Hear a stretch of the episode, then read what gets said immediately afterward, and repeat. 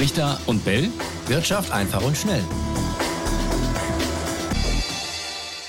Und wir sprechen heute über den DAX, die Inflation, China und Volkswagen, denn irgendwie hängt das alles miteinander zusammen in dieser Woche. Und damit äh, willkommen zu dieser aktuellen Folge von Brichter und Bell, Wirtschaft einfach und schnell. Und willkommen Raimund. Ähm, du machst im Moment alles richtig, würde ich sagen, denn du bist bestens erholt im Urlaub. So ist es. Ich blicke gerade auf Sonne und Meer hier auf Greta. Sieht sehr schön aus. Kann ich euch nur allen empfehlen. Schöne Grüße nach Deutschland. Ja, ein paar Sonnengrüße äh, können wir gebrauchen, wobei frühlingstechnisch geht es so langsam dann auch hier mal los. Aber Raimund, wenn du Urlaub heißt, heißt es ja jetzt nicht, dass du äh, Urlaub von der Wirtschaft machst. Du hast natürlich alles verfolgt, was hier gerade passiert, zum Beispiel beim DAX, äh, der wieder ein neues Jahreshoch geknackt hat und stramm Richtung Allzeithoch unterwegs ist. Nicht wirklich überraschend, oder? Wenn wir unsere eigenen Prognosen der letzten Monate uns anschauen? Ja, wir haben ja gerade am Jahresanfang darüber gesprochen, was wird der DAX machen in diesem Jahr. Und da war ja das alte Hoch auf jeden Fall ein, ich würde schon fast sagen, Mindestziel. Das äh, wird er auch, da bin ich relativ sicher, soweit man an der Börse sicher sein kann, das wird er auch im Laufe des ersten Halbjahres noch erreichen. Das heißt, dann sind wir bei 16.300 ungefähr. Und dann muss man sehen, ähm, dann wird es erstmal eine Pause geben, eine Pause geben müssen. So ist das bei, bei solchen Widerständen. Und äh, im zweiten Halbjahr aber dann, da rechne ich schon fest damit, dass wir dann in Richtung 17.000 gehen, äh, Richtung Jahresende und auch die 17.000 auch durchaus über steigen können. Warten wir es ab. Was könnte ihm jetzt in die Suppe spucken? Jetzt müssen wir ja schon so rumdenken, oder?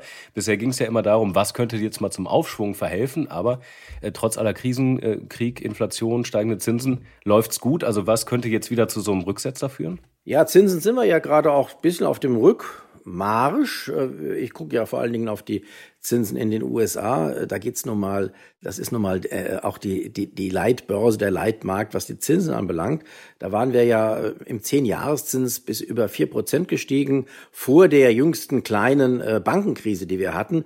Und da ist der Zins danach äh, unter 3,3 Prozent gefallen, also 0,7 Prozent. Das ist schon in wenigen Wochen ein Riesending gewesen. Jetzt hat er sich wieder ein bisschen erhöht.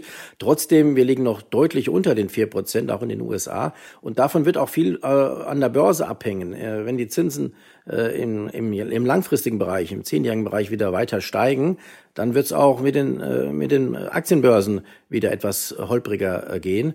Aber das muss man tatsächlich sehen. Wo wir da noch größere Probleme bekommen könnten, das wäre zum Beispiel, wenn die US-Notenbank, die ja jetzt äh, den Erwartungen zufolge noch eine kleine Leitzinserhöhung einlegen wird und dann erstmal eine Pause machen wird, wenn die gegen, äh, wenn die tatsächlich doch ein bisschen härter noch äh, ist, als sie es den Erwartungen zufolge sein dürfte, wenn sie also noch mehr in den Zinsen tut, dann könnte es nochmal nach kräftig nach unten gehen. Und, und darauf haben wir ja auch schon häufiger hingewiesen, wenn die Bilanzsumme der amerikanischen Notenbank, wenn die stark reduziert werden sollte, das ist auch immer ein schlechtes Zeichen für die Börsen.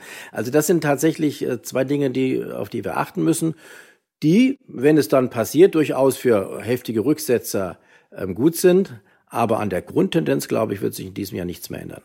Ja, bleiben wir in den USA und auch bei der Fed, also der amerikanischen Notenbank. Die ehemalige Chefin Janet Yellen ist ja jetzt Finanzministerin. Die hat ja jetzt gesagt, mit Blick auf die Inflation, da könnte doch eine sanfte Landung gelingen. Das ist ja so die Sorge, dass durch die steigenden Zinsen die Wirtschaft irgendwie zu sehr abgewürgt wird und ähm, dass dadurch vielleicht doch dann in die falsche Richtung geht mit der Inflationsbekämpfung. Jetzt also womöglich doch die sanfte Landung.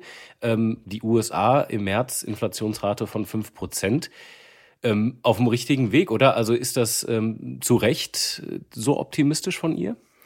Ich denke, sie ist da durchaus realistisch in, in, dem, in dem Fall, weil tatsächlich die USA, auch was die Inflation anbelangt, ähm, uns in Europa ein bisschen voraus sind. Die USA ist vor allen Dingen auch durch die steigenden Energiepreise in die Bredouille geraten, was die Inflation anbelangt. Bei uns gab es ja dann noch zunächst einen Ölpreisschock im letzten Jahr, aber dann auch tatsächlich die, die Gaskrise und alles, was damit zusammenhing, die Strompreiserhöhungen, die äh, horrenden Gaspreissteigerungen, die die USA nicht hatten. Und deshalb ist dort auch äh, alles wieder äh, etwas früher nach unten gegangen mit den Preisen. Wir folgen jetzt auch in Europa, auch hier werden die Inflationsraten geringer, wobei ich bei beiden Regionen, also sowohl Europa als auch USA, äh, mein Augenmerk dann auch aufs nächste Jahr richten werde. In diesem Jahr ist klar, werden Inflationsraten tendenziell zurückgehen, aber die, wichtig wird auch sein, wie es im nächsten Jahr sein wird, ob dann die Inflationsraten wieder ansteigen. Ähm, die Gefahr ist durchaus vorhanden, denn gerade wenn man äh, jetzt in Deutschland mal sich die äh, Lohnverhandlungen anguckt, dann können, kann die Lohnpreisspirale äh, durchaus wieder zum Thema werden. Wir haben ja jetzt den Schlichterspruch im öffentlichen Dienst gesehen, der aber auch eine Lohnsteigerung ja immerhin, wenn er dann angenommen wird, das ist ja noch nicht sicher, wieder von mehr als 11 Prozent vorsieht. Also da könnte man dann tatsächlich auch im nächsten Jahr erwarten, dass die Preise wieder anziehen werden. Das müssen wir noch abwarten. Ja, und dann gab es noch Daten aus China, ne, die viel diskutiert werden. Ähm, Chinas Wirtschaft ähm, auch sehr wichtig für uns natürlich als wichtigster Handelspartner für Deutschland, hat sich überraschend stark erholt. Im ersten Quartal gab es einen Plus von 4,5 Prozent im Vergleich zum Vorjahreszeitraum. Die Wirtschaft da ist äh, so schnell gewachsen wie seit einem Jahr nicht mehr. Wobei viele diese Zahlen dann doch ein bisschen mit Vorsicht äh, im Moment betrachten. Warum? Also sagt es womöglich doch nicht so viel aus, wie sich das beim ersten Lesen dann irgendwie äh, anhört? Also grundsätzlich muss man die chinesischen Zahlen mit Vorsicht betrachten, weil äh, sie sehr stark äh, staatlich beeinflusst sind und da ähm, kann man nicht alles für bare Münze nehmen. Aber von der Tendenz her wird es schon stimmen. Also das heißt, die, die Wachstumsraten gehen jetzt wieder in die Höhe, was auch normal ist nach, dem, nach der Wiederöffnung, nach dem Corona-Lockdown. Und ähm, die Nachfrage nach chinesischen Produkten ist offenbar immer noch immer noch recht hoch. Das muss man, das muss man sehen. Ähm, wobei auch da eine Gefahr natürlich ist. Wir alle äh, wissen, äh, dass es Bestrebungen gibt, äh, nicht der Abkopplung, aber doch ein bisschen ähm, die Beziehungen zu China, auch gerade die wirtschaftlichen Beziehungen, ein bisschen zu entflechten, ein bisschen zurückzufahren. Und da muss man sehen, ob sich das auch auf die chinesische Wirtschaft langfristig negativ auswirken kann. Das muss man sehen. Aber in diesem Jahr, denke ich, wird es nochmal eine gute Erholung geben. Und davon können auch wir in Deutschland profitieren. Wobei der IWF, der Internationale Währungsfonds, ähm, hatte ja vor kurzem prognostiziert, dass sich die Auf- oder der Aufschwung in China mittelfristig wohl dann doch verlangsamen könnte oder dürfte. Da heißt es, äh, Zitat, der Appetit des Auslands auf Technologieprodukte und andere Exporte lasse nach. Ähm, unter anderem war das ein, äh, eine Aussage vom IWF. Und nachlassen äh, tut aber in China im Moment auch, und das ist noch ein ganz spannender Aspekt, äh, die Nachfrage nach ähm, Verbrennern aus deutscher Produktion, äh, von deutschen Autobauern vor allem. Volkswagen ist ja seit Jahrzehnten da im Prinzip Platzhirsch, aber äh, wenn ich jetzt sage, ist seit Jahrzehnten, er war es, also es hat sich was geändert, oder? Was Grundlegendes. Genau, also bevor wir vielleicht noch auf die Autos zu sprechen kommen, äh, richte ich nochmal ein Wort jetzt zum IWF und deiner, äh, dem Zitat, äh, die Prognose, dass es mittelfristig und auch längerfristig in China geringere Wachstumsraten geben wird als in den äh, letzten äh, Jahrzehnten. Das ist ja klar, denn die chinesische Wirtschaft, die ist ja selbst auch immer größer geworden. Und je größer äh, eine, eine Wirtschaft ist, eine Volkswirtschaft, ähm, desto schwieriger wird es ja die gleichen prozentualen, das muss man sich ja immer vor Augen halten, die gleichen prozentualen Wachstumsraten beizubehalten. Das heißt, es ist völlig normal, dass eine Wirtschaft, die immer reifer wird, dass die geringere Wachstumsraten vorweist und immer geringere Wachstumsraten. Das heißt, äh, man wird sich äh, eher dann im Bereich von äh, drei, vier, fünf Prozent einpendeln. Aber das ist, denke ich, für eine so große Volkswirtschaft wie die chinesische, die sie dann schon ist, durchaus auch noch akzeptabel. Ja, und die Autos, ähm, was war deine Frage dazu nochmal? Ja, im Prinzip keine Frage, sondern äh, der Fakt, dass VW nicht mehr Marktführer ist bei den, ähm, bei den äh, Autoverkäufen in China. Vor allen Dingen im Elektrobereich hapert es da ja, was, was man so hört. Und da, äh, das kann man ja durchaus verstehen, weil die, die chinesischen Elektroautobauer und auch Tesla, die muss man da tatsächlich doch äh, eher vom, äh, von der Tendenz her zumindest zusammenfassen, weil die ganz andere Autos, Elektroautos bauen als die Deutschen. Ähm, ich weiß nicht, ob du schon mal so ein Tesla oder ein BYD, kann man ja, glaube ich, hier in Deutschland gar nicht fahren, aber der wird ähnlich sein. Das sind ganz andere Elektroautos als äh, die deutschen. Wenn man sich ein deutsches Elektroauto setzt, dann hat man den Eindruck, man fährt eigentlich ein normales Auto mit den Knöpfen von früher und, und allem drum und dran. Da hat sich nicht allzu viel geändert. Aber wenn man sich in so ein Tesla setzt oder wahrscheinlich auch in andere, in ein chinesisches Elektroauto, da sieht man, da hat sich einiges getan. Das sind völlig andere Autos. Da hat man ein Touchpad nur noch, das zu bedienen ist. Und ich glaube, auch die Software, äh, da sind die äh, Chinesen und auch äh, Tesla noch führend.